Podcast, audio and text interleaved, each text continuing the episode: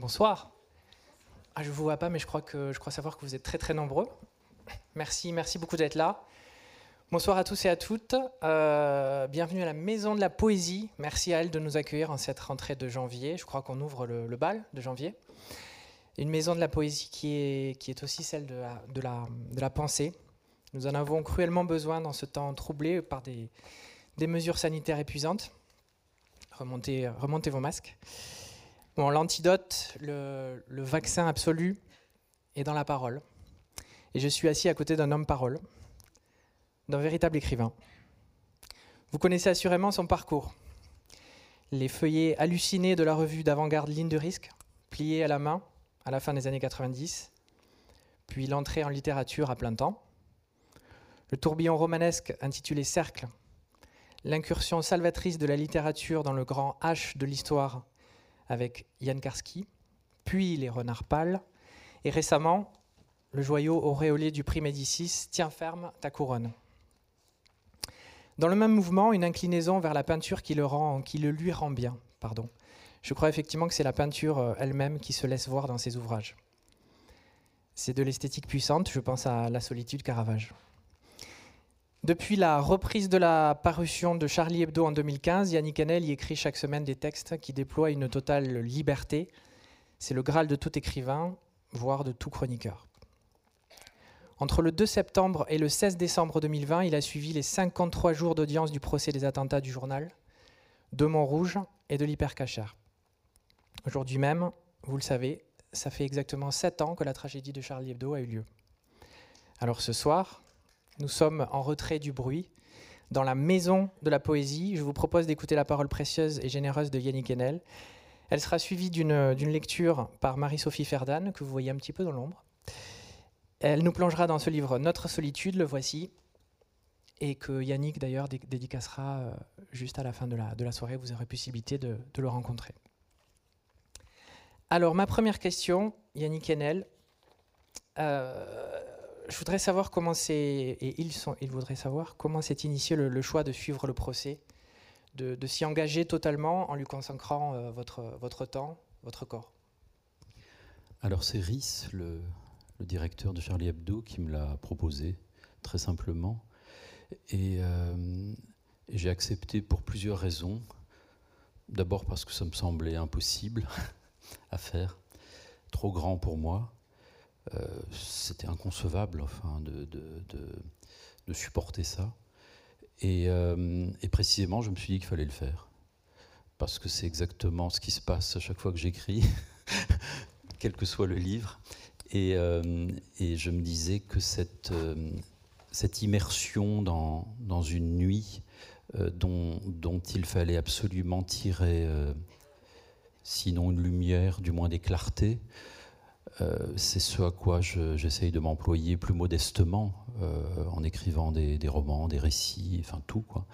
Et là, euh, je, me disais, je me disais, il faut le faire pour Charlie Hebdo, il faut le faire pour la, pour la, pour la pensée, comme vous disiez, mais aussi parce que je me disais que la littérature, pas moi, hein, mais la littérature, en tant que j'arrive parfois à à la ferme traversée, enfin, la littérature pouvait quelque chose pour euh, les survivants de Charlie Hebdo, les survivants de l'hypercachère, et pouvait quelque chose que ne peut peut-être pas, je ne sais pas, je ne sais toujours pas d'ailleurs, que ne peut peut-être pas euh, ni la politique ni la justice elle-même. Voilà, la manière dont on se rend disponible euh, au langage quand on essaye d'écrire, provoque une telle pression sur soi-même et nous fait entrer dans une telle solitude, une solitude peuplée, hein, une solitude qui est une communauté, qu'il y a quelque chose à l'intérieur qui, qui, nous, qui nous ouvre. Voilà. Et je me disais, euh, avec un peu de chance, si je m'y mets vraiment, si j'arrive à écouter tout ça du matin au soir, euh, bah peut-être que mon écoute participera à, éclairer un peu plus, enfin voilà, à trouver de la, trouver de la lumière. Quoi. La, solitude, justement, euh, le livre s'appelle Notre solitude. moi j'ai tendance à penser que la, littérature, la pensée, c'est un sport individuel. Mais dans notre solitude, il y a bien ces deux mots qui, se, qui sont dans la contradiction. Vous pouvez nous, nous éclairer sur cette contradiction assez belle Oui, oui, mais je suis content que vous le précisiez ça, c'est pas si évident pour moi aussi, enfin, pendant, pendant longtemps, j'ai pas arrêté de dire de manière un peu arrogante, et il m'arrive de le penser encore, pas de communauté. Euh, le comme un, le, ça, ça, ça, me gêne toujours. Pourtant, j'ai aussi une tête politique, et donc la politique, c'est les autres. Mais, euh, mais j'ai du mal à dire nous, j'ai du mal à ne pas y entendre un peu d'embrigadement toujours. Et là, c'est la première fois parce que très simplement, ce procès m'a changé. Euh, d'une part, avant, je craignais tout ce qui se rapporte à la loi. J'étais un peu comme ces personnages de Kafka euh, qui se sentent coupables dès qu'ils passent devant un tribunal et qui s'accusent eux-mêmes finalement. Et euh, bah, j'ai vu qu'il n'y a rien de plus beau que la justice. Voilà. Et, et le nous de, de, cette solitude, bah, il est aussi euh, lié à, la période qu'on a tous traversée, parce que la plupart ici euh, ne sont pas allés assister, euh, la plupart d'entre vous n'étaient pas sans doute au procès des attentats. Moi, j'y étais pour vous, en un sens, pour, vous le dire, comme dit Job. Mais, en tous les cas, la, période sanitaire dont vous parliez, qui, nous, a servi, au fond, euh, eh bien ça, on l'a tous vécu, on continue à le vivre. Et, comme ça a traversé également le procès, euh, ça me semblait euh, là aussi la chose à dire. C'est un titre qui s'est imposé. C'était un hommage à Jean-Luc Godard, à notre musique.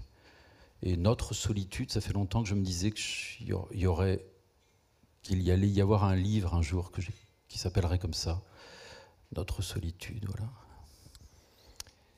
Alors c'est un livre de, c'est un témoignage personnel, c'est une, expérience, une expérience intérieure, mais euh, témoigner de la parole à l'œuvre dans, un procès, dans ce procès, est-ce que c'est pas aussi prendre la, défense de toute parole et de toute parole euh, artistique? Il faudrait pas monter une opposition qui crée une, supériorité, mais tout de même les accusés, euh, ils ont pris pour cible des gens qui écrivaient, qui dessinaient, qui avaient une parole, qui entrait dans la, dans la dimension de la parole. Euh, eux, ils ne le sont jamais. Est-ce que, est que ce mal qui était à l'œuvre, ce n'est pas une, une totale absence de parole? C'est lié, vous avez raison. Moi, je pense que rien n'est plus détesté que la pensée. Et rien n'est plus détesté que la dimension intérieure de la parole, c'est-à-dire quand la parole se met à parler.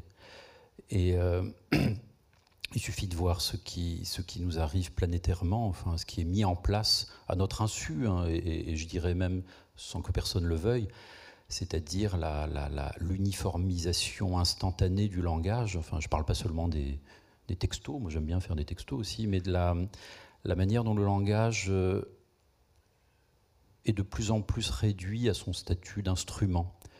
Le fait que le langage, euh, rares sont les lieux où, la parole elle-même se met à se déployer, à penser, à méditer toute seule au fond.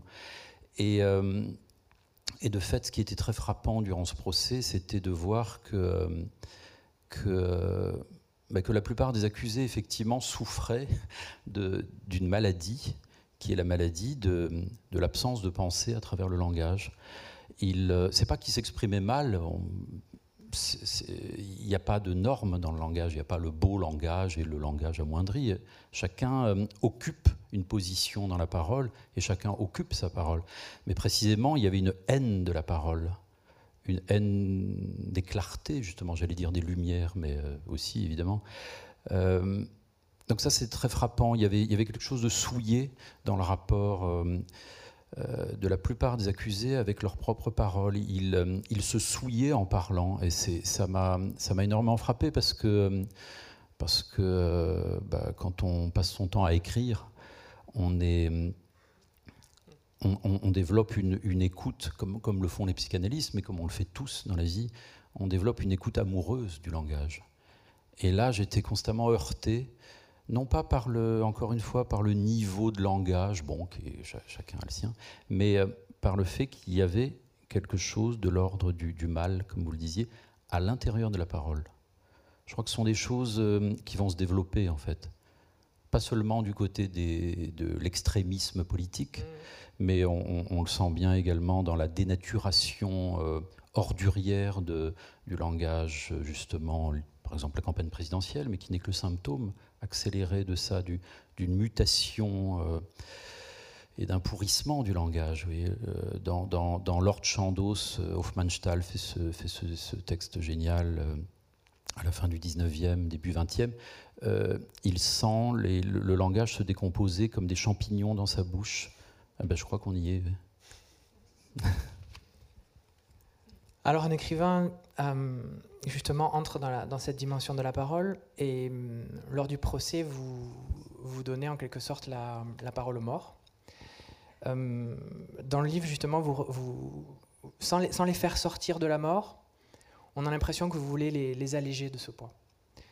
Euh, la charge sur vos épaules a dû être énorme d'ailleurs parce que dans le même temps où vous, c'est plus qu'un hommage en fait, vous allégez effectivement ce poids de la mort des, gens qui ont disparu, mais il faut aussi s'occuper des survivants et des vivants et des témoins.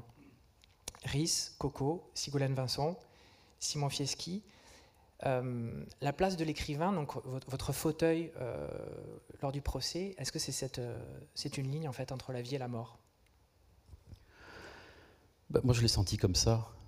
Euh, au début, je me disais euh, que j'étais un peu illuminé, euh, et que sans doute je, délirais un peu, que la justice était plus, plus immanent, plus prosaïque.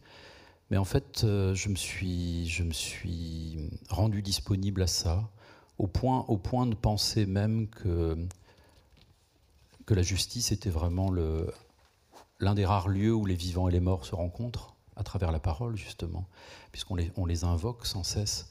Et moi, je, me disais qu'il fallait. Enfin, je m'étais dit ça très vite, que je ne voulais pas. Je ne voulais pas les perdre, si je puis dire. Je voulais qu'ils soient là tout le temps. Et il se trouve que bah, l'écriture littéraire, l'écriture poétique, a cette capacité d'invocation, euh, que ce soit euh, de Homère en passant par Kafka. Enfin, c'est la grande chose métaphysique de la littérature c'est euh, de faire venir les morts, enfin, de les faire parler, ou plus simplement euh, de donner du langage à, ceux qui ne sont pas là, à ce qui n'est pas là, ce qui apparemment n'est pas là, c'est-à-dire de donner de la présence.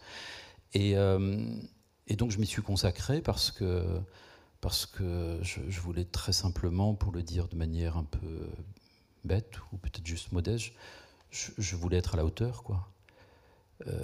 C'était encore une fois un, événement tellement euh, tramé d'innommable qu'on avait bien besoin de, toute notre attention, de tout notre langage, de tout notre amour, au fond, pour arriver à, deviner les âmes.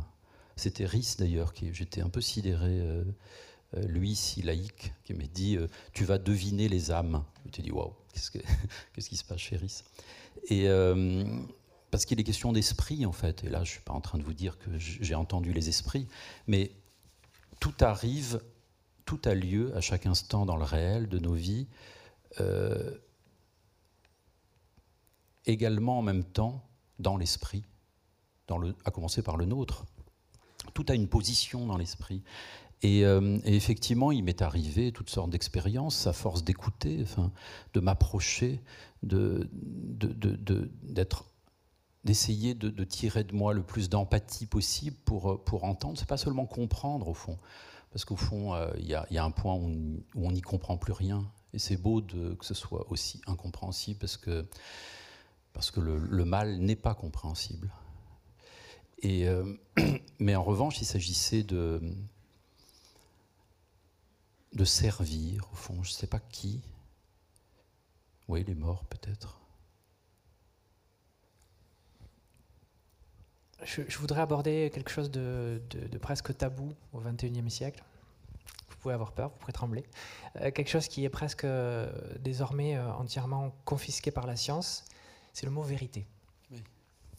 Vous, vous, exprimez ça très très bien dans le, dans le livre. la question de la vérité lors d'un procès et, de, et, donc de son autre espace dans l'expérience littéraire. Le but fixé par la, par la justice durant le procès était donc de, de connaître le degré d'implication des accusés. Le livre montre l'impossible croisement de la veritas romaine, qui est toujours à l'œuvre dans un tribunal, avec la vérité, disons, littéraire, poétique, métaphysique. est-ce que vous avez l'impression de vous être rapproché de la vérité? Si je dis oui, je vais, passer pour un fou, non? Non.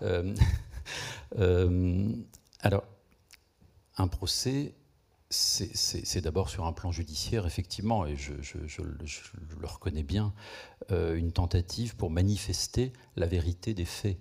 Et, ça a eu lieu, comme dans tout procès. Il se trouve qu'il y avait des zones d'ombre qui, qui, ont été, qui se sont maintenues, voilà. Euh, mais, mais, justice a été faite. Maintenant, il se trouve qu'effectivement, et le, président de cette cour d'assises spécialement constituée, comme on l'a dit, à ce moment-là, euh, l'a affirmé lui-même un, jour, je l'ai noté. Il a dit euh, Nous n'avons que la. Nous n'avons malheureusement que la vérité judiciaire. L'autre vérité euh, sera à venir. Ou, enfin, je ne sais plus exactement ce qu'il disait, mais il parlait de l'autre vérité. Mhm. Ça m'a énormément frappé parce que, parce que, parce que l'autre vérité, comme j'essayais de le dire tout à l'heure, si elle existe, elle ne peut pas se réduire, elle ne peut pas se vérifier. Euh, dans le droit romain, effectivement, qui est fondé sur, euh, sur l'idée de la, veritas, comme vous l'avez dit, l'idée de la vérité comme, euh, comme vérification et comme, comme manière de trancher entre le vrai et le faux, c'est ce sur quoi a été fondée l'enquête. Mais l'autre vérité, j'ai pensé pendant le procès, tout en écrivant la nuit, puisque je n'arrivais qu'à écrire la nuit, le soir je n'y arrivais plus. Enfin, euh, par fatigue. Euh, j'ai repensé à, Heidegger, figurez-vous. je sais que c'est pas bien de le citer, mais moi, moi ça me dérange pas du tout. Hein. Euh, moi, moi, il me fait penser. Et oui, je sais que vous, vous, lisez Heidegger aussi. Il y a un livre décisif sur Parménide, et où précisément il fait advenir, il fait revenir depuis la Grèce antique une autre approche de la vérité. Euh, qu'il appelle l'aletheia. L'aletheia étant, très difficile de, le traduire, mais une forme de dévoilement qui fait sortir ce qui demeurait euh, scellé euh, de son propre retrait. et ça advient la plupart du temps, enfin dans mon cas, ça advient à travers le langage, de manière épiphanique. Et ça advient principalement on peut tous en faire l'expérience. On en fait l'expérience sans, sans, en faire attention. Ça devient dans l'amour, enfin, dans, dans, le fait de penser à deux, euh, dans le fait de se demander à quoi l'autre pense sans cesse. Des choses adviennent et, il s'agissait pour moi de ça, de m'approcher de, bah, de mes amis euh, de Charlie Hebdo qui venaient témoigner, mais très vite également de tous les témoins et des accusés aussi, qui m'ont passionné parce que, euh, parce que je sentais bien que, que quelque chose pouvait sortir à chaque instant de euh, cet aléthéia, ce, ce décèlement. Euh, ça, quand bien même il y avait à l'intérieur du maléfique, de la perversion, de l'hypocrisie, du mensonge, bah, évidemment qu'ils n'allaient pas avouer, chacun se défend, mais, mais à chaque instant, quelque chose crépite de l'ordre de ce qu'on n'ose plus penser aujourd'hui, qui, qui s'est toujours appelé la vérité. Enfin, ça, ça a lieu. La vérité, c'est pas une chose autoritaire. Euh, c'est un. Dans, la Bible, dans l'Ancien Testament, c'est une voix de silence fin. Cette finesse-là, euh, il m'arrive de l'entendre la nuit euh, quand j'écris, au fond. C'est l'écriture elle-même. justement, le, livre euh, propose euh, ce genre d'expérience et je crois que la lecture de, Marie-Sophie Verdun tout à l'heure va dévoiler un passage extraordinaire où, vous évoquez une soirée et une nuit durant laquelle vous, créez personnellement un rite. C'est extraordinaire, un rite devant votre chat et même devant Kafka en personne pour faire face à une, panne littéraire. vous n'arrivez pas à écrire votre chronique. Donc ma question est la suivante est-ce que, est-ce ces mois ont été les plus éprouvants pour votre, expérience, votre expérience et votre, destin d'écrivain? Quand, j'ai écrit la troisième partie d'Yann Karski, il s'est passé quelque chose dans ma vie en trois semaines, de l'ordre d'une fulgurance et d'un effondrement intérieur en même temps, les deux, une ascension et une descente euh, que j'ai retrouvée là pendant ces trois mois. Je dirais que ce sont les deux moments dans ma vie d'écrivain, disons, les plus, les plus décisifs. C'est-à-dire euh, les deux moments qui m'ont métamorphosé et qui m'ont offert une vocation. Vocation au sens, je dirais, du vocatif, enfin, qui m'ont offert une voie euh, à laquelle j'essaye de, de, de, ne pas défaillir. Enfin. Et, et donc oui, bon, c'est, tout, tout, a été, euh, tout a été durant ces trois mois très difficile à soutenir. Mais précisément, c'était la chose pour moi. D'une part, je me disais que je n'allais pas commencer à me plaindre par rapport à, mes camarades de Charlie Hebdo, ce qu'ils avaient vécu, et, par rapport à l'intensité même et à l'importance capitale de ce qui se jouait. Donc mon petit cas que, je raconte là sous forme euh, presque de comédie intime, de comédie sérieuse, euh, mon, petit cas ne, sert qu'à essayer de faire entendre euh, une expérience qui peut-être est plus universelle, c'est-à-dire comment est-ce qu'on trouve les mots face à quelque chose qui les interdit? Puisque, vous l'avez très bien dit, l'objet même de ces crimes consistait à faire taire, à empêcher de dessiner et d'écrire et de parler. Euh, la, pression, la vulnérabilité, l'épuisement euh, tout ça m'a été bénéfique en fait. Je pense même que euh, je me suis avancé très loin parce que je me suis dédié. C'était pas que pour moi, d'où le titre aussi Notre solitude. Mais je me suis avancé très loin en me disant qu'il fallait pas que j'établisse un lien de, puissance, de talent d'écriture ou de puissance à écrire. Qu'au contraire, il était bon que je sois fragilisé à chaque instant. Et croyez-moi, là, il n'y avait aucun problème pour être fragilisé ça, a marché à fond.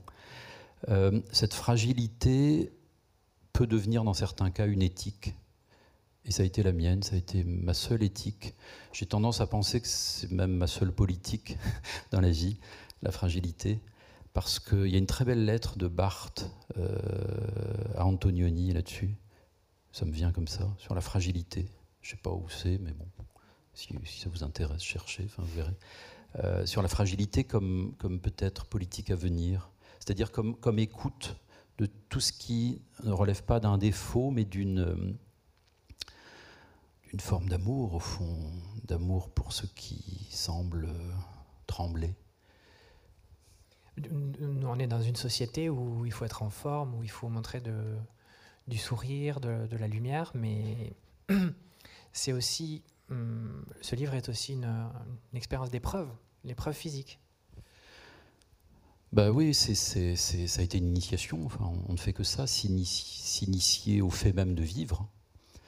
Et, euh, l'initiation, euh, bah, c'est une dépense, quoi, une dépense d'énergie. Moi, je me méfierais de quelqu'un qui ne se donnerait pas à fond euh, dans le langage. Il y a des livres que j'arrive pas à lire parce que je sens bien que l'auteur n'est pas épuisé. Il n'est pas assez fatigué, en fait. Il y a des pages extraordinaires de Blanchot sur la fatigue. Je crois que c'est la, chose, d'une part, la, plus partagée au monde. Qui n'est pas fatigué ici ce soir euh, Mais c'est aussi euh, la grande communauté, au fond. Les inépuisables épuisés, c'est Jean Reversy, très bel écrivain oublié qui, parlait de ça. Et, euh, à travers cet inépuisable épuisement, quelque chose se donne enfin. Quand, ça n'est plus dur, quand, l'autorité, euh, quand notre propre autorité aussi se, corrode un peu, l'autorité imaginaire qu'on croit avoir sur les choses, alors ça commence à venir là, vraiment. Les, grandes choses euh, se, donnent. Encore une fois, comme dans l'amitié, comme dans l'amour. Et l'écriture, je crois que c'est être capable d'être attentif à ce moment où ça défaille un peu et, euh, où le mot se donne. Euh, c'est un bruissement et c'est en même temps une pensée.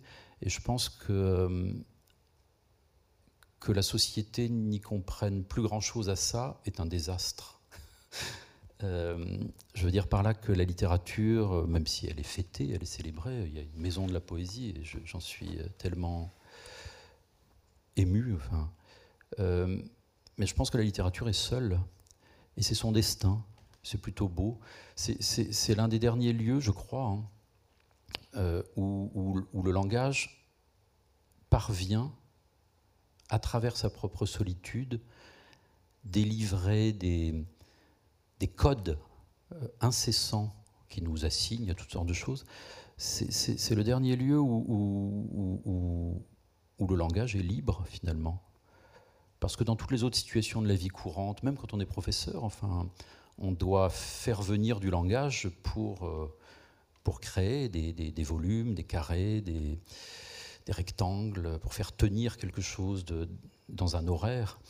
Et euh, bah, la littérature, je ne sais pas, euh, j'ai pas trouvé beaucoup d'autres lieux d'existence actuelle où, où la solitude du langage relève d'une, d'un épanouissement. Vous disiez que cette épreuve avait changé, vous avez changé en tant qu'homme, en tant qu'écrivain. Comment, euh, comment l'écriture, par exemple, de ce livre va influencer votre euh, travail romanesque, peut-être pour un prochain roman? Ouais, c'est, ça, nous intéresse. Bravo, écoutez, c'est gentil. Euh, je reviens à Yann Karski parce que c'est, je me suis rendu compte en écrivant Notre solitude qu'il s'agissait de témoigner pour, le, pour les témoins non pas que je me prenne pour Yann Karski, mais ça m'a troublé enfin, d'être un, moment dans un relais, vous voyez. Euh, et, euh, et, après avoir écrit Yann Karski, livre pour lequel je devais absolument appauvrir mon langage, mais l'appauvrissement ou la pauvreté, c'est pas un défaut, enfin, c'est un, c'est un, c'est un, une tentative pour être simple, au fond, pour, pour aller à l'essentiel, disons et euh, par rapport au foisonnement de cercles, par exemple, et en, appauvrissant volontairement euh, mon langage, ma poésie, euh, ben, j'étais arrivé à, trouver quelqu'un, Yann Karski. Et ça m'a, ça, m'a, ça m'a, cette contraction étonnamment m'a élargi, au sens où ça m'a rendu plus libre. Et de la même manière, cette, expérience très étrangement, euh, a ouvert des vannes. Enfin, je sais, euh, mes, camarades de Charlie euh, savent parce qu'ils me charriaient un peu le matin en disant ouais, T'as encore fait quatre pages ce matin, c'est pas possible, tu t'arrêtes plus. Il y avait quelque chose d'intarissable. J'avais envie de tout dire, enfin. Je me disais, c'est fou, je ne peux pas laisser dans le silence quelque chose parce que, parce, que, parce que vous ne le savez pas, enfin vous n'y étiez pas moi, je, devais absolument transmettre ça tous les matins. Alors il y a ça, et puis il y a, pour, le dire de manière plus psychologique, ça m'a un peu calmé. Euh, on le saurait à moins, enfin, mais euh, je ne sais pas si je me suis amélioré dans la vie, mais euh, je suis plus centré sur les choses importantes. Il y a plein de choses dont je, me fous complètement maintenant. J'allais dire grâce, euh, grâce au procès, grâce à tous ces témoignages, grâce à Simon Fieschi, à Coco, à Sigolène Vincent, à Rhys. Vous voyez, ce procès, c'est aussi des, rencontres euh, qui vous remettent euh, à une place qui est très exactement votre voix, parce que parfois on, est à côté de sa propre voix. Justement, Simon Fieschi, pour moi, c'est la phrase la plus importante du livre. C'est une phrase qui a été dite pendant le procès, donc je la dis comme ça. Il dit Je n'ai pas envie d'offrir ma douleur à ceux qui me l'ont infligée. C'est comme une actualisation de la phrase de Lautréamont, que, que vous connaissez particulièrement, le comte de Lautréamont, qui donnait des conseils à un écrivain Ne pleurez pas en public. Parlez-moi de cette phrase quand elle est arrivée devant vous. Bah, c'est-à-dire que hum, Simon Fieschi, mais les autres aussi, et, les, survivants de l'hypercachère l'ont tous dit, ils ont tous en horreur le mot victime. C'est-à-dire qu'ils ne se considèrent pas comme des victimes, au sens où ils ne, ils ne veulent pas qu'on les réduise à être des victimes. Et hum, je crois que c'est Rhys ou peut-être euh, Simon Fieschi qui avait proposé euh, le mot rescapé, survivant. Et puis Rhys, qui, est un être qui, se, qui, tient absolument à rester debout, quitte à se faire du mal, a dit non, non, tous ces mots, c'est pas bien. Le seul mot qui vaille pour nous, c'est innocent. C'est quand même ce qui est de plus beau, l'innocence. Et de fait, il s'agissait absolument de ça pour Rhys et pour Charlie Hebdo, en tous les cas, de prouver l'innocence de Charlie Hebdo, puisqu'il y a des tas de gens qui n'ont pas arrêté de dire bah, Vous l'avez bien cherché, c'est de votre faute. C'est sûr que des dessinateurs euh, font un mal infini au monde en traçant des traits. Et euh, donc, euh, je, me perds un peu dans, ma réponse, mais, mais c'est comme si. J'aime bien. enfin, j'aime bien parfois pas toujours, mais j'aime bien euh, dans la parole le fait que j'ai l'impression qu'on commence à écrire en fait. Donc pardonnez-moi le, côté labyrinthique de mes réponses, j'ai l'impression d'être à ma table là déjà. Je voudrais vous poser une, question sur euh, la justice et sur votre expérience de la justice. Parce que je crois que c'était la première fois que vous mettiez les pieds dans un, tribunal. Euh, est-ce que c'est une expérience évidemment importante, mais est-ce qu'elle est aussi rassurante sur l'état de notre République, la justice face à un pouvoir exécutif qui est, en, pleine, expansion et qui, euh, verrouille tout, hein, toute contestation aujourd'hui? Voilà, quelle expérience par rapport à la justice? Bah, C'était une révélation. Vous faites très bien de le mettre en, rapport et en confrontation avec euh, le pouvoir euh, exécutif, avec le, gouvernement, avec la politique parce que euh, quel que soit ce qu'on pense politiquement, et c'est pas vraiment la question, c'est plutôt ce qu'on éprouve physiquement. Enfin, il se trouve que l'étouffement est au est au programme. Enfin, on étouffe quoi, à tout point de vue. Et euh, c'est fou de se dire qu'on bah, que c'est la France. Enfin, c'est ahurissant ce qu'on l'étendue de notre consentement je ne parle pas seulement du pass sanitaire et des trucs qu'il faut sortir. Mm. Euh, et de fait, euh, de fait, là, alors même que la République me désespère, euh, et que je, je, je qui m'arrive comme ça de me dire qu'il faudrait changer complètement la Constitution. Enfin, bon, on va pas commencer à parler de politique seulement, mais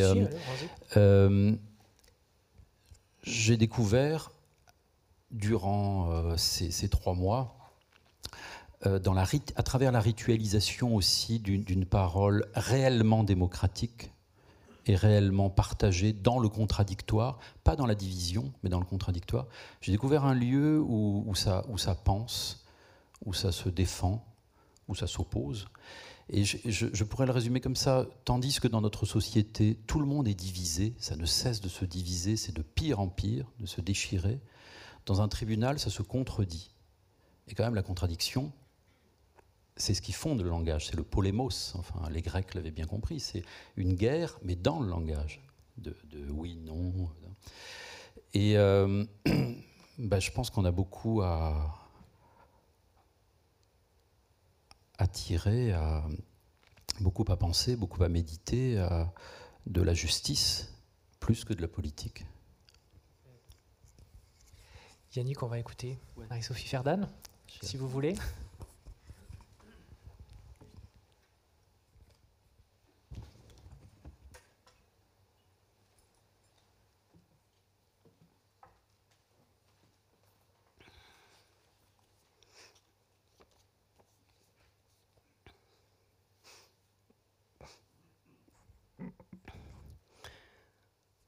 C'est à 4 heures du matin que ce livre commence. Nous sommes le 8 septembre 2020. J'assiste depuis une semaine au procès des attentats de janvier 2015. Hier, l'audience a été terrible.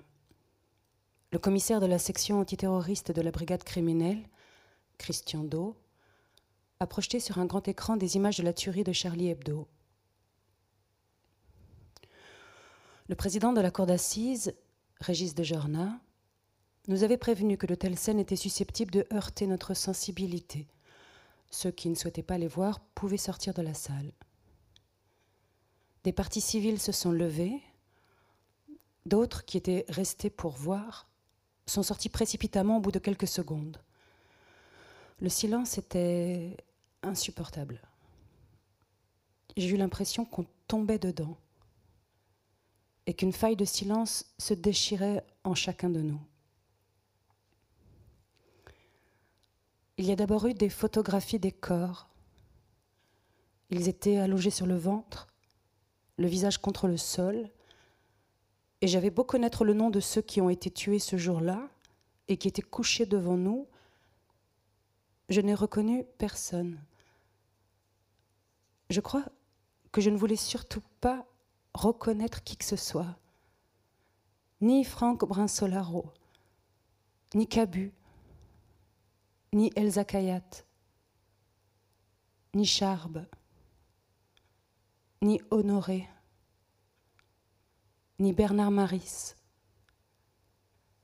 ni Mustapha Ourad, ni Michel Renaud,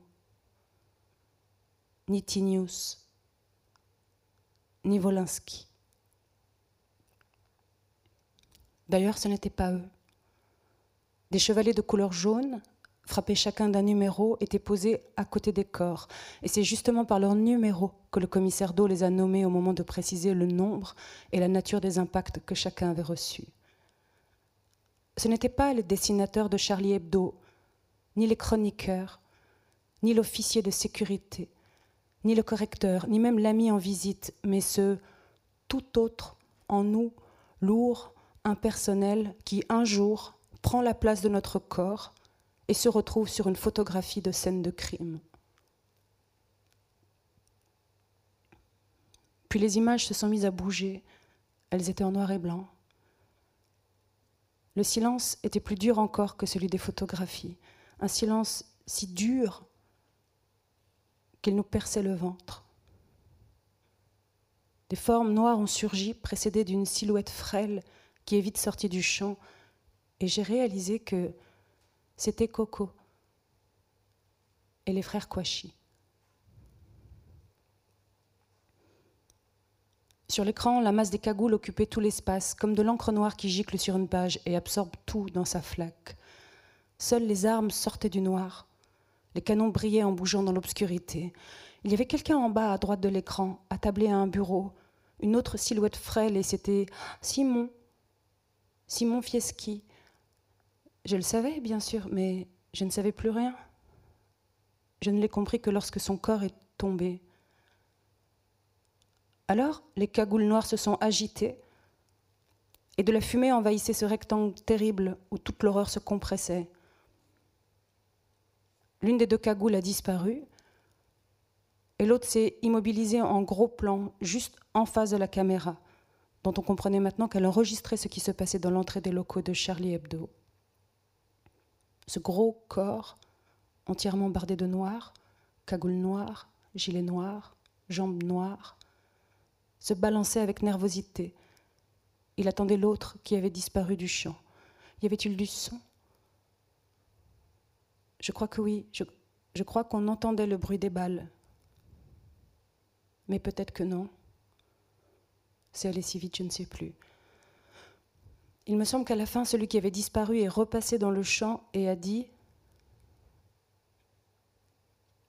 On les a tous tués. D'un coup, les images ont décroché et nous avons vu ce qu'une autre caméra filmait un couloir vitré, sombre, presque noir, et dans ces ténèbres, un corps qui avance très vite. Il rampe comme un animal, et derrière ce corps, l'une des cagoules noires, debout, avec l'arme qui brille au milieu du noir et blanc, puis le corps à genoux qui relève son visage vers la cagoule. C'est Sigolène. Je n'en reviens pas. Sigolène Vincent. C'est le moment où elle et Shérif Kouachi se font face. Ils lui parlent, ou plutôt ils lui hurlent dessus. On voit un peu ses yeux, ou alors je crois les voir. On voit surtout sa bouche qui s'ouvre et se ferme. Sigolène semble toute petite, agenouillée devant le monstre. Ses cheveux supplient, tout son corps supplie. On n'entend rien. On sait tous ici dans la salle que c'est à cet instant, avec l'arme braquée sur elle, qu'il lui dit qu'il ne tue pas les femmes et qu'elle doit lire le Coran. On le sait, parce que Sigolène l'a raconté. Elle, une écrivaine qui ne vit que pour lire et à qui un tueur laisse la vie afin qu'elle lise ce livre, le Coran, et le noir et blanc envahit l'écran, il n'y a plus de corps, puis de nouveau celui de Sigolène Vincent, debout au fond d'une pièce, un bureau sans doute. Elle tente d'ouvrir la fenêtre, elle est terrorisée. Je n'ai jamais vu un visage comme celui-ci. La bouche et les yeux déchirés par la terreur. Elle crie et tente d'ouvrir la fenêtre. À cet instant, j'ai peur qu'elle ne se jette par la fenêtre. À cet instant, je le vois, elle ne peut plus vivre. Elle a vu au sol quelque chose, elle veut disparaître, elle va se jeter. Je me retourne vers la droite, là où je sais qu'elle s'assied chaque matin dans la salle d'audience. Et il n'y a personne.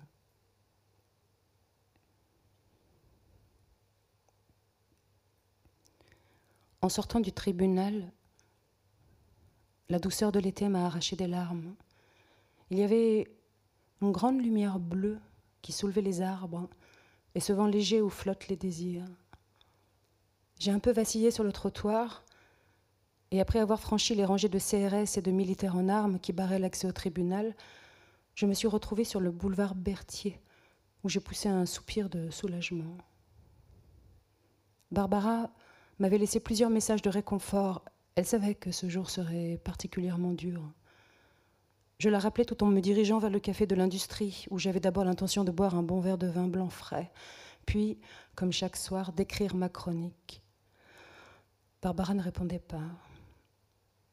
Elle était sans doute en train de rentrer du travail sur son scooter. Je lui laissais un message lui disant que j'en avais pour deux heures, comme d'habitude, que je serais rentrée vers 20 heures et que nous dînerions ensemble. J'avais pris cette habitude d'écrire ma chronique immédiatement après l'audience, comme je l'avais vu faire par les journalistes de France Inter et de l'Obs qui tapaient leurs textes chaque fin d'après-midi sur un banc du tribunal avec leur portable sur le genou. Mais rester à l'intérieur du palais de justice était au-dessus de mes forces. Il fallait que je retrouve le grand air. Ainsi me rendais-je tous les jours au café de l'industrie, où j'écrivais la chronique directement sur mon ordinateur, tout en dégustant un délicieux verre de Sancerre. Une table avait ma préférence et il m'arrivait même d'y aller à midi déjeuner seul. C'était la petite table qui longe les escaliers. Elle était idéalement située, sans vis-à-vis, et la vue y est panoramique. Elle donnait aussi bien sur la rue que sur le comptoir. Solitude, lumière, fraîcheur, elle remplissait tous les critères. Rien n'est meilleur au monde qu'une terrasse de café en fin d'après-midi. Ce soir-là, on y avait mis un petit bouquet de violettes. Je m'y installais et fermais aussitôt les yeux pour me détendre et savourer l'instant. J'avais sorti mon ordinateur portable et mon gros cahier de notes. Depuis le début du procès, je remplissais en moyenne 20 pages par jour. Tout ce qui se disait à l'audience, que ce soit les paroles de la cour, celles des accusés, des parties civiles, des témoins qui venaient à la barre ou des avocats, je le notais. Le soir, il me suffisait d'ouvrir le cahier pour que la journée se déroule devant moi. Je sélectionnais alors certaines phrases, j'approfondissais une idée, je composais des portraits. En me concentrant sur l'intensité des débats, j'essayais d'analyser des émotions contradictoires. Et il m'arrivait, selon les livres que j'avais dans ma poche, Dostoïevski, Kafka, Simone Weil, de faire intervenir des réflexions littéraires ou philosophiques, ou de méditer librement sur ce qu'il nous était donné d'entendre. Car chaque jour, à l'audience, la parole, la justice et la vérité ne cessaient de s'interroger les unes les autres. Et le soir, ma chronique n'avait qu'un but, s'ouvrir à leur dialogue, agrandir le monde par la pensée. Et puis, je veillais bien sûr à transmettre au lecteur le déroulement exact de la procédure. Ainsi, en allant sur le site de Charlie Hebdo tous les matins, était-il informé de ce qui se passait dans cette salle de cour d'assises spécialement composée pour juger les attentats de janvier 2015 En à peine quatre jours, cette chronique avait pris la forme d'un feuilleton, semblable, du moins l'espérais-je, à ceux qui paraissaient dans les journaux au XIXe siècle, sous la plume d'écrivain qui donnait à un fait divers une envergure d'épopée. Quant à moi, je n'avais jamais écrit de chronique judiciaire et n'étais jamais entré dans un tribunal. J'essayais avant tout d'être à la hauteur d'un tel événement qui exigeait de chacun de nous une endurance nouvelle. Rendre compte d'un procès de cette ampleur m'avait plu tout de suite. Le monde de la justice rassemble en lui ce qu'il y a de plus dramatique dans la société. Assister à ce procès historique, c'était se rendre disponible à l'humanité elle-même, à ce qu'elle a de pire et de meilleur, à ses crimes, à sa folie, à ses ténèbres, mais aussi à la soif de vérité qui, malgré tout, anime les humains. Faire l'effort d'être présent matin et après-midi, huit heures par jour, parfois plus, et supporter des récits glaçants, c'était participer à un événement qui à la fois nous déborde et nous rassemble. C'était épuisant, mais il fallait le faire. Et chaque matin, lorsque la cour entrait dans la salle d'audience et que nous nous levions, lorsque le président Régis de Jornat déclarait L'audience est ouverte, un espace sacré se déployait, où des paroles avaient le temps de s'ouvrir à elles-mêmes, où elles étaient entendues, où d'autres paroles leur répondaient. Alors que la société est devenue le lieu d'une guerre assourdissante où personne n'écoute personne, où l'on ne parle qu'avec ceux qui sont d'accord avec nous, je découvrais que dans une cour d'assises, on entendait battre le cœur de l'humanité, comme dans une phrase de Hegel que j'aime particulièrement. Cette phrase, je l'avais écrite en exergue de mon cahier de notes et ne cessais de me la répéter afin de mieux la comprendre et d'en imprégner mon écriture. Le battement du cœur pour le bien-être de l'humanité passe donc dans le déchaînement d'une présomption démente, dans la fureur de la conscience pour se préserver de sa propre destruction. Cette phrase, il me semblait qu'elle m'accompagnait au tribunal elle me rappelait que le bien n'est pas une évidence, parce que nous sommes pris à chaque instant dans notre destruction. Elle me disait que vouloir le bien et se consacrer à son être, au bien-être plutôt qu'au ravage qui le précède, est toujours une folie qui exige de nous le déchaînement d'une révolte. Le bien-être de l'humanité ne relevait d'aucun confort, d'aucune ambiance insipide mais d'une violence que notre conscience s'impose à elle-même afin de ne pas se laisser absorber par le mal.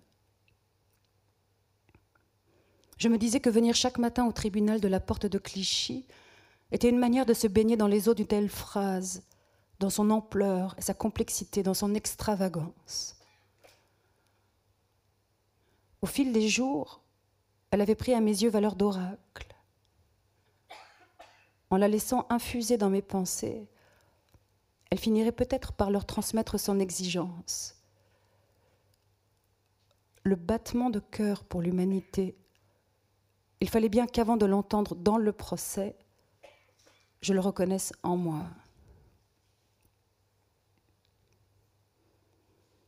Le serveur m'apporta un verre de Sancerre. Je l'aimais bien. Avec son crâne rasé, sa minceur, sa barbe de trois jours et sa cravate, il avait une élégance décontractée qui s'accordait autant à Dieu.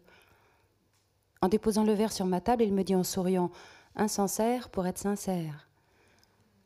Je le remerciai en portant le verre à mes lèvres. Tandis que je buvais, il me regardait. Il s'était carrément planté devant moi, m'observait en souriant. Je remarquai sur son avant-bras un serpent à la peau vert cuivrée qui glissait à travers les orbites d'une tête de mort. Je vidai le verre, le reposai sur la table. Un autre? Je dis oui et allumai mon ordinateur. Derrière la vitre, les gens sortaient du tramway, du métro. Leur silhouette étincelait, poudreuse, légère, et les couleurs se croisaient, rouge, jaune, bleu, prodiguant à cette fin d'après-midi une douceur presque déchirante. Je me sentais soudain fragile, j'avais peu dormi depuis le début du procès, mais c'était quand même bon d'être présent dans la ville, de se tenir à ce carrefour où la vie s'épanouissement. Le battement de cœur pour l'humanité. On ne l'entendait pas qu'au tribunal, il crépitait ici, à travers l'agitation de la porte de Clichy. Il frôlait les arbres du boulevard dans la lumière de 18 heures et s'approchait avec précaution d'une terrasse de café. Le serveur m'a apporté mon deuxième verre de Sancerre. Le serpent tirait sa langue fourchue vers moi. J'ai bu une gorgée et sur l'écran de l'ordinateur, j'ai écrit le titre de ma chronique Endurer la tragédie. Ça m'est venu comme ça, sans réfléchir. Et j'ai pensé que c'était un bon titre. Endurer la tragédie. C'était exactement ce que nous avions commencé à faire. J'ai repris une gorgée de vin et au moment d'ouvrir mon cahier, j'ai reçu un texto de Barbara. Elle m'envoyait une photo d'elle, allongée dans notre jardin, en robe jaune, tout sourire au milieu des roses sauvages qui flambaient comme des pétales de feu. Elle me disait de ne pas m'inquiéter. Tout allait bien. Je devais prendre mon temps pour écrire ma chronique. Elle m'attendait. J'ai cherché une première phrase pour bien enclencher le texte, mais j'ai senti tout de suite que ça ne venait pas. En relisant les notes que j'avais prises durant la journée, j'ai compris qu'il n'était pas possible de raconter ce que j'avais vu. La violence paralyse le langage, elle ridiculise les mots. J'avais beau former des phrases, les mots s'effilochaient les uns après les autres, ils semblaient faibles, ils étaient vides. Je n'allais quand même pas décrire les corps et leurs impacts. Il y a des choses qu'il vaut mieux taire, des détails qu'il faut oublier. Parfois, la précision est obscène, alors, comment faire? Écrire quoi? Lorsque j'avais annoncé à mes amis quelques mois plus tôt que j'allais suivre le procès des attentats de janvier 2015, l'un d'eux m'avait dit Tu vas devoir regarder la mort en face. Regarder la mort en face. Qu'est-ce que ça veut dire? Ce n'était pas la mort, c'était des morts, des morts et des vivants, des cadavres et des survivants. Pas la mort métaphysique, mais l'ignominie la plus concrète, l'abomination physique, le carnage, la terreur, j'ai pensé que c'était vers ce point d'horreur que tout le procès convergeait et que chacun de nous, qu'il le veuille ou non, était requis par son opacité. Des journées comme celle qui venait d'avoir lieu, nous allions en avoir beaucoup d'autres. Et non seulement il était impossible de s'y soustraire, mais il fallait endurer les scènes de crime de janvier 2015, celles de Charlie Hebdo, de l'hypercachère et de Montrouge. Il fallait soutenir l'insoutenable afin que le crime n'ait pas le dernier mot et que la nuit qui se répand comme une tache d'encre sur le monde s'efface au profit d'une lueur, d'un mot, d'une parole. Car à travers ce peu de lumière, dans cette clarté timide, quelque chose déjà se donnerait à voir qui échappe à la mort. Je savais tout cela, mais l'écran de mon ordinateur restait vide. Je n'y arrivais pas. Rien n'arrivait.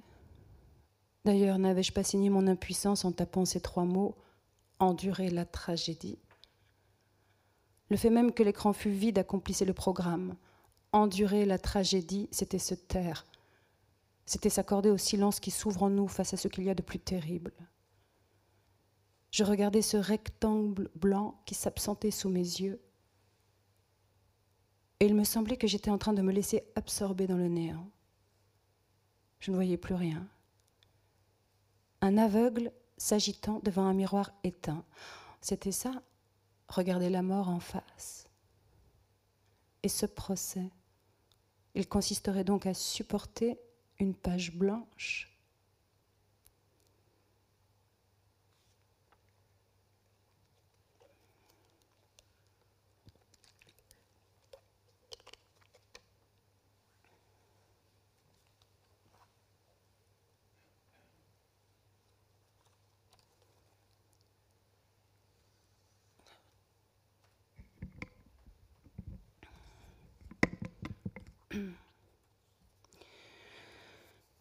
Il était maintenant presque trois heures. L'angoisse revenait, je n'avais toujours pas écrit ma chronique. Comment allais-je faire? Je ne voyais aucune issue. Pire, je n'arrivais même pas à y penser. Les nuits de septembre sont douces. Nous laissons toujours la fenêtre ouverte, Barbara et moi, si bien que les parfums du jardin embaument la chambre. L'odeur du chèvrefeuille, celle des roses et des magnolias, la brise légère qui en a porté les senteurs jusqu'à mon visage et le ronronnement du chat pelotonné contre Barbara, tout cela aurait dû composer un tableau apaisant. Mais en me demandant soudain si j'avais bien fermé la porte d'entrée, je me suis mis à visualiser toutes celles qu'il fallait franchir chaque matin pour accéder à la salle d'audience du tribunal de grande instance de Paris. Cette succession de portiques de sécurité devant lesquels se formaient d'interminables files d'attente, ces barrages de police, ces points de contrôle, et l'image redoutable de la porte de la loi m'est revenue. Ce n'était pas étonnant que je n'y arrive pas.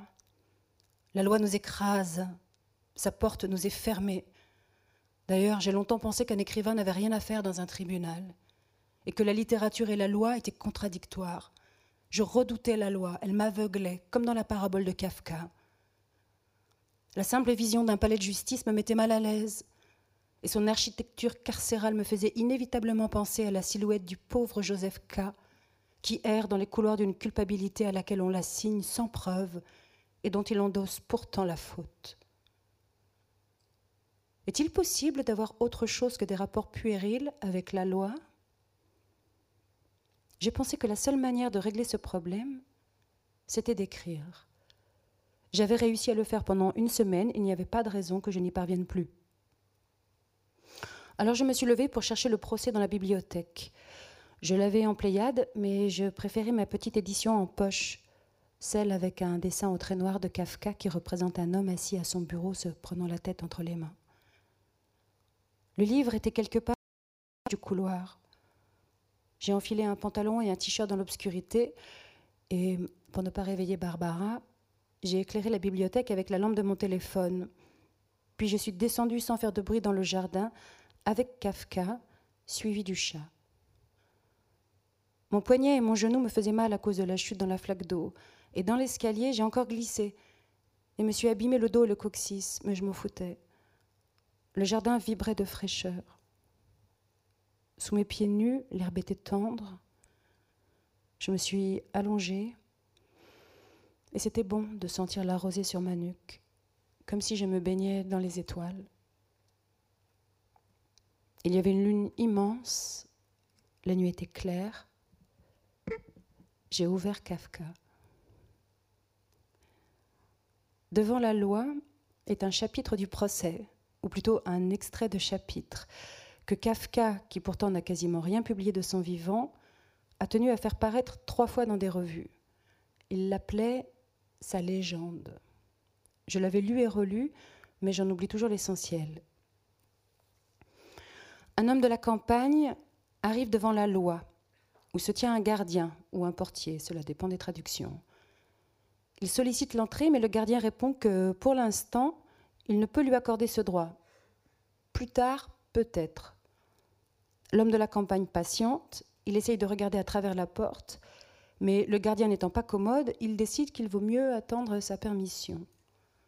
Ainsi attend-il pendant des années. Il adresse parfois une demande au gardien, mais rien n'y fait. Devenu sénile et presque aveugle, distinguant dans l'obscurité une lumière dont la clarté perce la porte de la loi sans que rien ne puisse l'éteindre, il se décide à lui demander pourquoi, durant toutes ces années, personne d'autre que lui n'est venu solliciter l'entrée. Le gardien lui répond Personne d'autre ne pouvait obtenir le droit d'entrer ici, puisque cette porte n'était faite que pour toi. Maintenant, je m'en vais et je la ferme.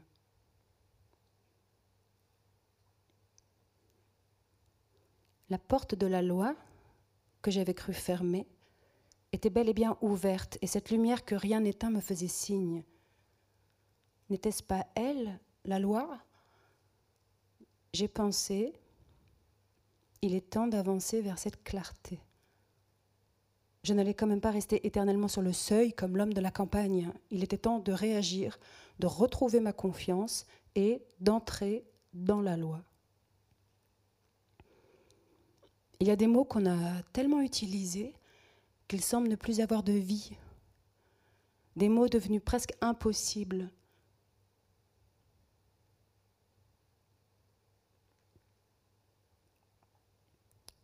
Mais qui font pourtant traverser le feu à ceux qui les prononcent d'une certaine manière. Le mot justice, le mot vérité, le mot amour.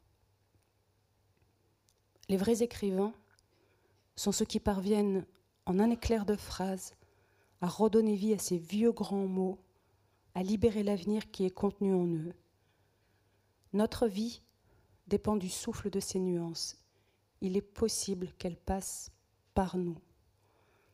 Pour que ça s'ouvre, il faut entrer un peu dans le sacré. La cloison qui sépare la vie de la mort est aussi mince qu'une aile de papillon, aussi délicate que l'épiderme des paupières. Il suffit de quelques gestes pour se glisser dans la nervure. Tous les mythes le racontent. Il faut creuser, il faut verser.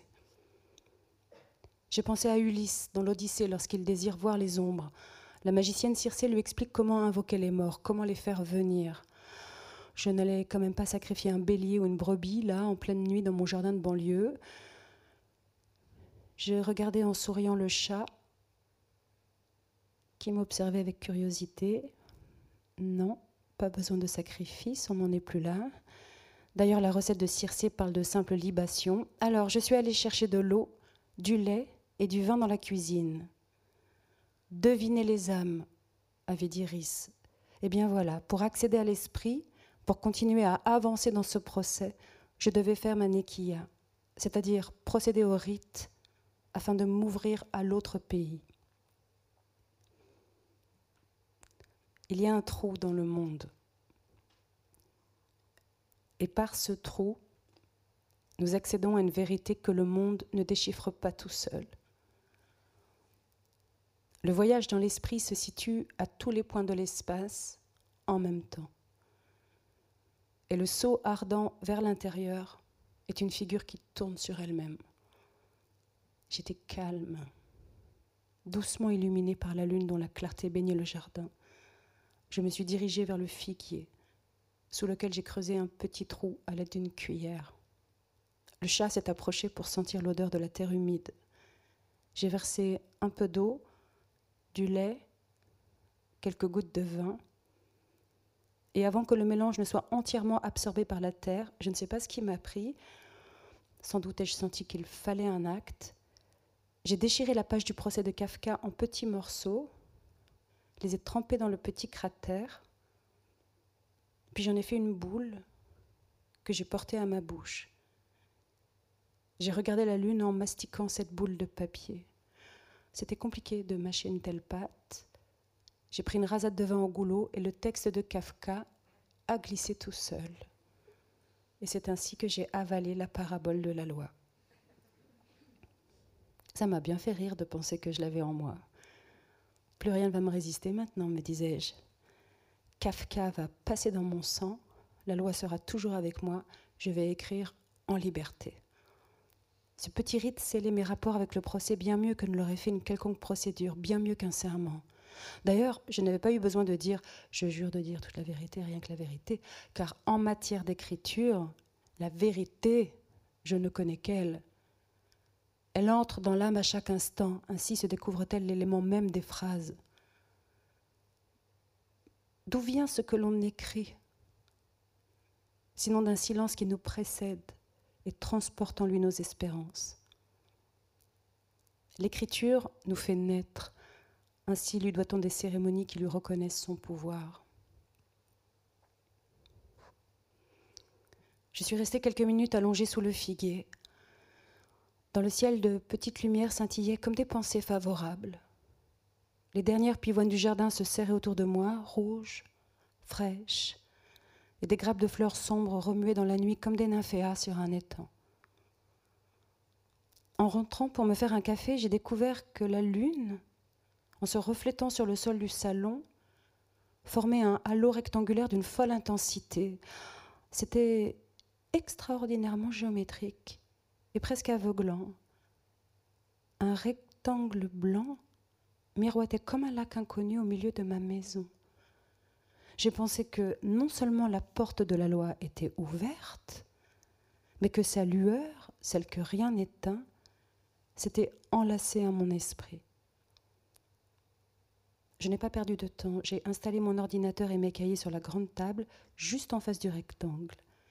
Ainsi, en écrivant, avais-je vu sur lui J'ai allumé l'ordinateur, la page était toujours là, blanche et vide, il n'y avait que le titre, Endurer la tragédie.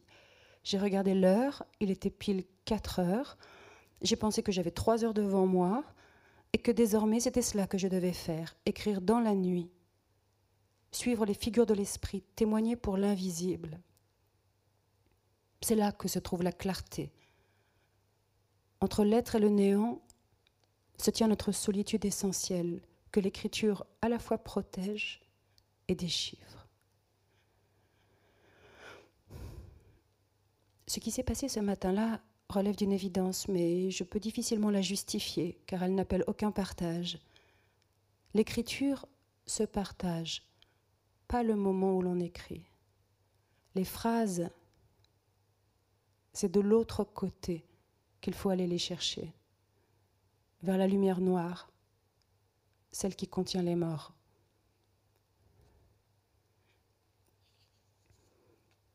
Grâce au rectangle de lumière, en fixant l'intensité qui émanait de lui, il me semblait que tout à présent s'ouvrait.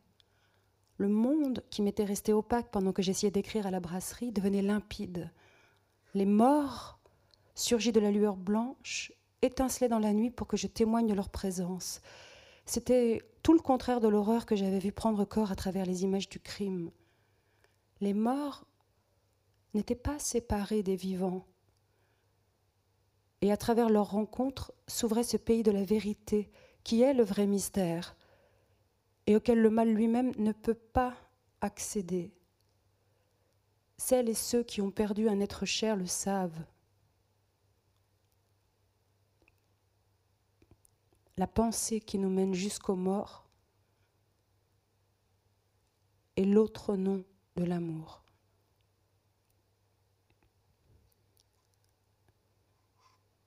J'écrivais avec un calme glorieux. Le monde se donnait à moi à travers une extase au ralenti.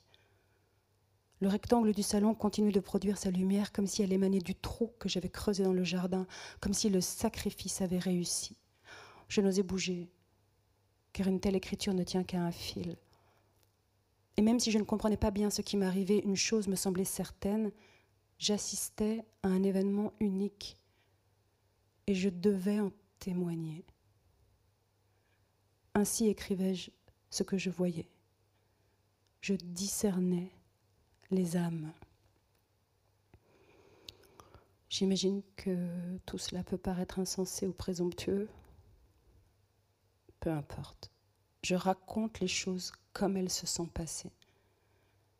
J'ai écrit ainsi une cinquantaine de chroniques entre septembre et décembre, avec l'énergie d'un désespoir qui est allé chercher si loin le secret qu'il pouvait transmettre, tout en lui s'est changé en espérance, et que les phrases qui me sont venues ont parfois ouvert des couloirs dans les ténèbres. Entre mort et parole, un éclair s'illumine qui ouvre l'espace et le temps à sa vérité. Les phrases venaient, elles arrivaient de plus en plus vite, et avec elles, avec cette écriture qui sortait de la nuit la plus obscure, les morts se mettaient à vivre devant moi. Ils s'annonçaient dans une lumière de feu blanc. J'écrivis que ce matin de septembre 2020, face au crime qui efface les visages et nous offre l'abomination d'une vidéo qui pourrit notre mémoire, je ne savais plus ce que le mot nous pouvait désigner, mais je sentais que c'était lui qu'il fallait employer. J'écrivis que la douleur ne doit pas demeurer seule, mais que si l'universalité des souffrances fonde, refonde et ne cesse de faire renaître l'humanité, ce matin, malgré tout, c'était trop. J'écrivis que cette vieille expression de la philosophie regarder la mort en face était inexacte, car ce n'est pas la mort que nous regardons, contrairement aux victimes qui l'ont vue, contrairement aux rescapés qui l'ont encore dans les yeux. Ce n'est pas la mort, mais des morts, et plus précisément leur image. J'écrivis qu'à travers ce procès, nous affrontions une chose si grande qu'elle nous faisait perdre la raison, et qu'en écrivant ce texte, je ne savais pas tout à fait ce que je faisais. Ma fébrilité me faisait espérer que ces phrases trouvent la hauteur d'esprit qui accueille les justes pensées et qu'elles s'ouvrent comme une arche pour recueillir ce qui ne meurt pas, même quand on parle des morts.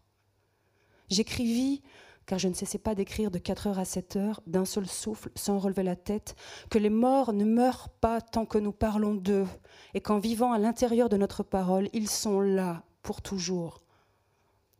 J'écrivis qu'un désir étrange m'était venu, qu'on me rendit compte de toutes les victimes, qu'aucune ne demeura privée de notre parole. Je voudrais penser à tous les morts et parler à tous les vivants. Étais-je fou Sommes-nous fous quand nous nous dédions ainsi à plus grand que nous? J'écrivis que ce point innommable que nous avions découvert n'offrait peut-être aucune vérité, mais que celle-ci pouvait être rejointe selon le cœur de chacun par le deuil, par l'adieu à ceux qui ont fini leur vie, par l'amour qui doit se substituer au crime. J'écrivis que ça avait eu lieu et que rien ne devait l'effacer. Dire les noms, saluer les corps par l'endurance de notre regard. Ici commençait un nouveau silence. Ce silence était notre éthique, celui de nos battements de cœur.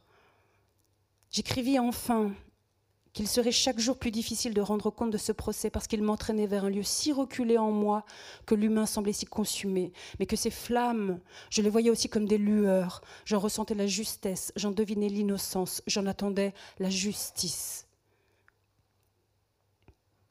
L'écriture des chroniques trouva ce matin-là sa source, sa méthode, son souffle.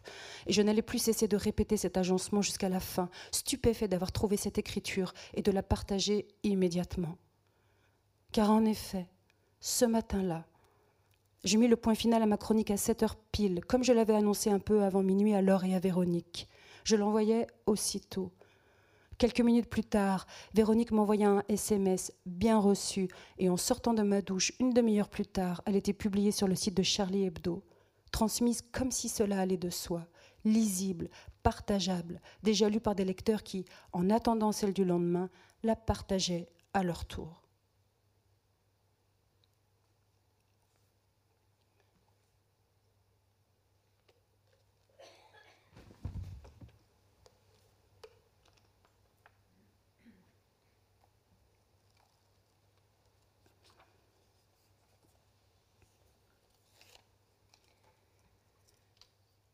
Je voudrais que ce livre soit le plus libre des livres. Je voudrais qu'après avoir été attaché tellement à un objet, il s'en éloigne. En écrivant ces pages, je savoure les soirs remplis de désirs qui embrasent l'île de France. J'entends les forêts qui m'appellent. Je sens l'air plus léger qui tourne dans les clairières. Je vois étinceler l'eau des fontaines. L'aventure inconnue prend chez moi des formes qui peuvent sembler étranges aux écrivains qui ne quittent jamais leur zone de confort. Je n'aurais pas imaginé me retrouver dans un tribunal, ni me passionner pour la parole de survivants, ni même aller si loin dans un livre avec une telle matière ardente, car je ne fais plus que ça. Écrire continuellement. Il arrive que je me lève la nuit pour continuer ce livre, comme lorsque j'écrivais mes chroniques à 4 heures du matin. Je veux ajouter une phrase, encore une autre. Je veux continuer ce déchiffrement passionné. Le procès est fini depuis plus de six mois, mais un tel procès prend-il vraiment fin un jour? Continuer à y penser n'est-il pas une manière de rendre justice? Le verdict ne suffit pas. On a beau savoir que tous les accusés ont été reconnus coupables, Rendre justice consiste peut-être à accompagner le malheur et à penser l'innocence. Alors voilà, plus rien ne me retient. J'écris mes pensées librement comme elles viennent. Mes journées, c'est l'écriture, le matin, l'après-midi, même le soir si j'ai encore des forces. En méditant sur ce qui s'est dit durant le procès, j'en suis arrivée à penser que tout est invivable, sauf si l'on vit innocemment.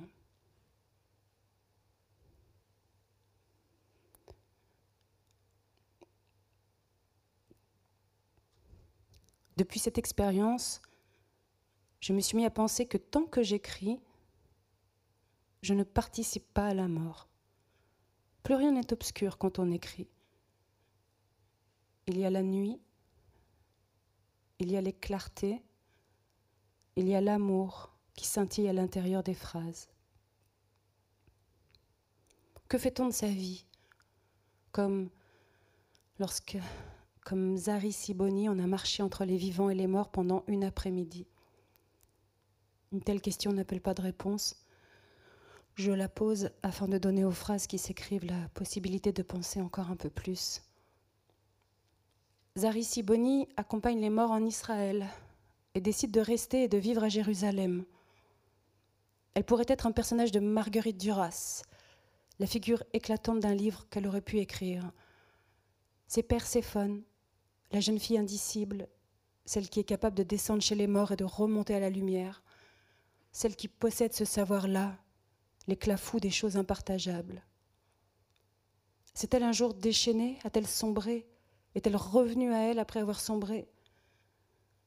Je la vois au soleil de midi, accompagnant le cortège des familles qui entrent au cimetière de Givachol, le mont des Répits à Jérusalem, dans le carré réservé aux Juifs de France, sur une colline d'herbe sauvage où gît une épave rouillée, vestige de la guerre d'indépendance de 1948. Elle est là, fermant les yeux pendant le Kaddish, parce que plus rien d'autre n'a de sens dans sa vie que l'appartenance désormais nette, minérale, définitive à ce territoire, dont elle se répète que c'est Israël, et où on lui dit que l'hypercachère, ça n'arriverait pas ici. Il y a des hommes qui lui montrent qu'ils sont armés. Ils assurent que si Koulibaly débarquait dans leur vie, ils le tueraient. Elle ne sait pas si elle croit cela possible, ni si elle le souhaite. Pourquoi tuer encore? Pourquoi parler de tuer? Elle ne veut pas savoir, elle veut juste ne plus jamais être mise en présence d'un crime. Entre la mort et la survie, le champ de l'existence s'agrandit et c'est le monde. Zari Siboni, mais aussi Simon Fieschi, Sigolène Vincent et Coco sont allés une fois, et chacun d'une manière différente, dans cette zone où l'horreur interdit le partage. C'est à partir de là, lorsqu'on a fait cette expérience, qu'on a l'impression de revenir. J'essaye d'y penser, je ne sais pas si c'est bien d'y penser, de vouloir y penser, mais de toute façon c'est impossible. On ne peut pas rejoindre quelqu'un qui a vécu cela si je me penche sur cet événement, revenir à la vie, c'est parce que le retour est le contraire exact de la malédiction. Revenir, c'est être enfin près de soi, aimer ce qui n'existe qu'à l'intérieur de la lumière. Zari Siboni y a mis ce nom, Israël. Les autres, euh, je ne sais pas. Elle est devenue infirmière. Enfin, ça n'est pas si simple, parce qu'elle a encore un problème avec le sang. Il lui est difficile de s'approcher d'un corps qui saigne. A-t-elle choisi d'être infirmière pour continuer à faire ce qu'elle a fait l'après-midi du 9 janvier 2015, sauver les vivants?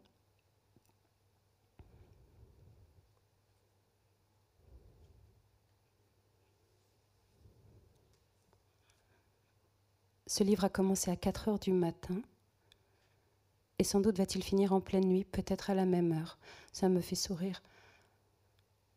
J'ai l'impression d'être à ma table de travail depuis un temps infini. Comme si je n'avais pas bougé de ma chaise pendant des mois. Et que tout s'était passé ici, dans cet espace blanc qui scintille entre la page et la main. Quand je pense au procès, il fait toujours nuit. Et dans cette nuit, les paroles des témoins me tiennent éveillée. Elle tourne en boucle dans ma tête. J'écris à la table du salon, face au halo de la lune, il y a les vivants et les morts. Je me tiens à leur croisement. C'est ici, dans ce blanc, qu'a eu lieu le procès. À force de se tenir dans la solitude, on trouve des phrases. Elles arrivent dans la nuit avec une lenteur fidèle. Le chuchotement des phrases qui glissent dans la nuit est l'une des choses qui me bouleverse le plus au monde. Il ressemble au battement de cœur d'une femme avec qui l'on fait l'amour. Je n'imaginais pas qu'on pût réparer un tort aussi infini que la mort de 17 personnes, mais Je m'étais mis dans la tête qu'en y pensant sans cesse, on redonnerait vie aux morts. Grâce à l'écriture, plus aucun d'entre eux ne serait abandonné. Les morts voyageraient à travers les phrases et par là même existeraient dans le monde des vivants. Est-ce que ça a été le cas? Je cherche à l'intérieur de la parole ce point où les vivants et les morts se rencontrent. C'est ma définition de la justice. Et il y a eu des nuits où je n'étais pas loin de croire qu'elle allait advenir à travers des mots. Étais-je fou? C'est possible, car je me suis beaucoup obstinée. Et lorsqu'on cherche à tenir bon, il arrive qu'on ouvre des portes étranges. La solitude nous permet de tout entendre. Ainsi nous mène-t-elle à la limite de la raison. Je crois en tout cas qu'en affirmant la victoire de la vie sur la mort et celle de la liberté sur la violence qui la menace, la justice éclaire ce point où la lumière se sépare des ténèbres. L'esprit commence ici, ses aventures sont toujours nouvelles.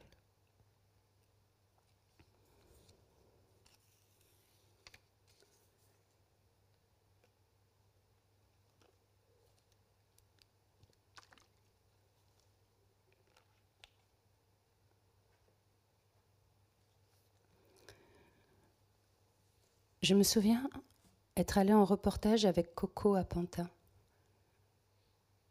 C'était en septembre 2019. La journée était splendide. Nous enquêtions sur Christine Renon, la directrice d'une école qui venait de se suicider.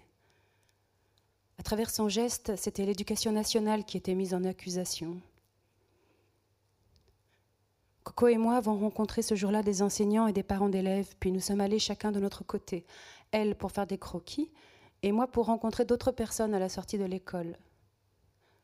En déambulant dans les rues du quartier, je suis entrée dans un petit square doux, lumineux, où des enfants s'amusaient dans un bac à sable. J'ai vu Coco.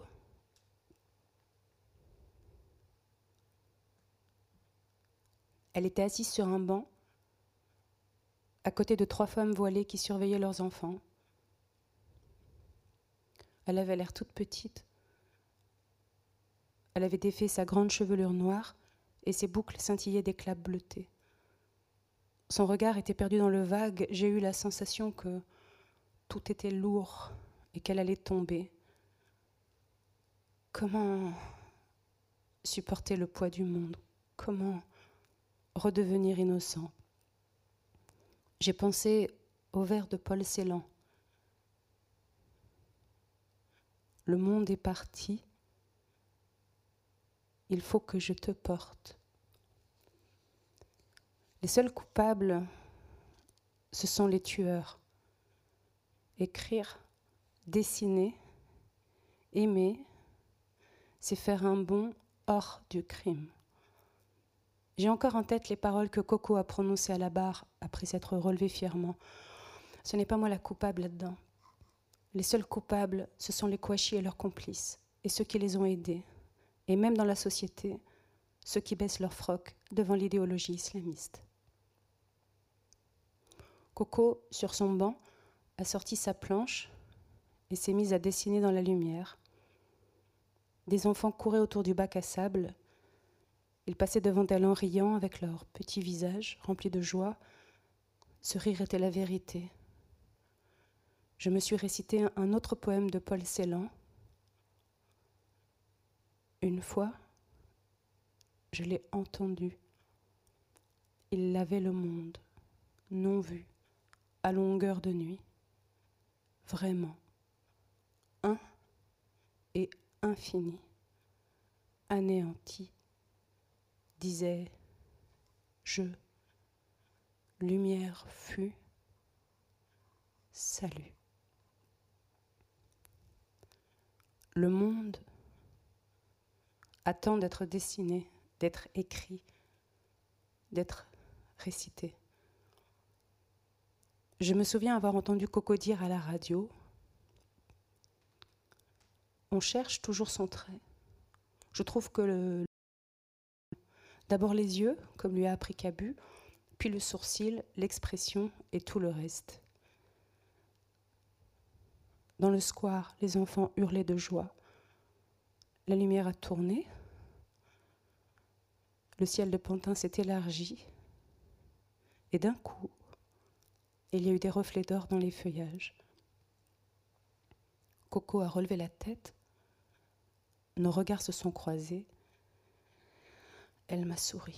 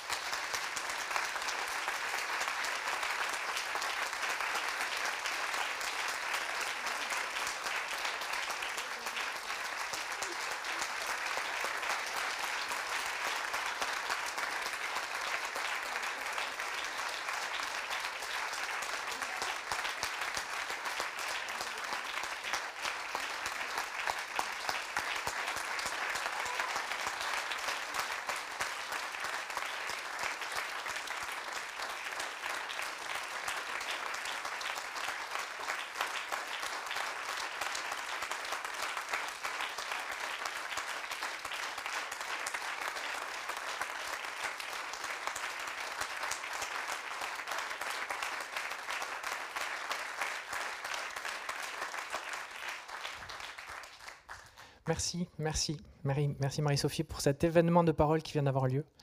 Et merci Yannick pour, euh, pour ton obstination et pour ne pas avoir donné le, le dernier mot au crime, comme tu dis dans le texte. Merci. Dédicace à suivre.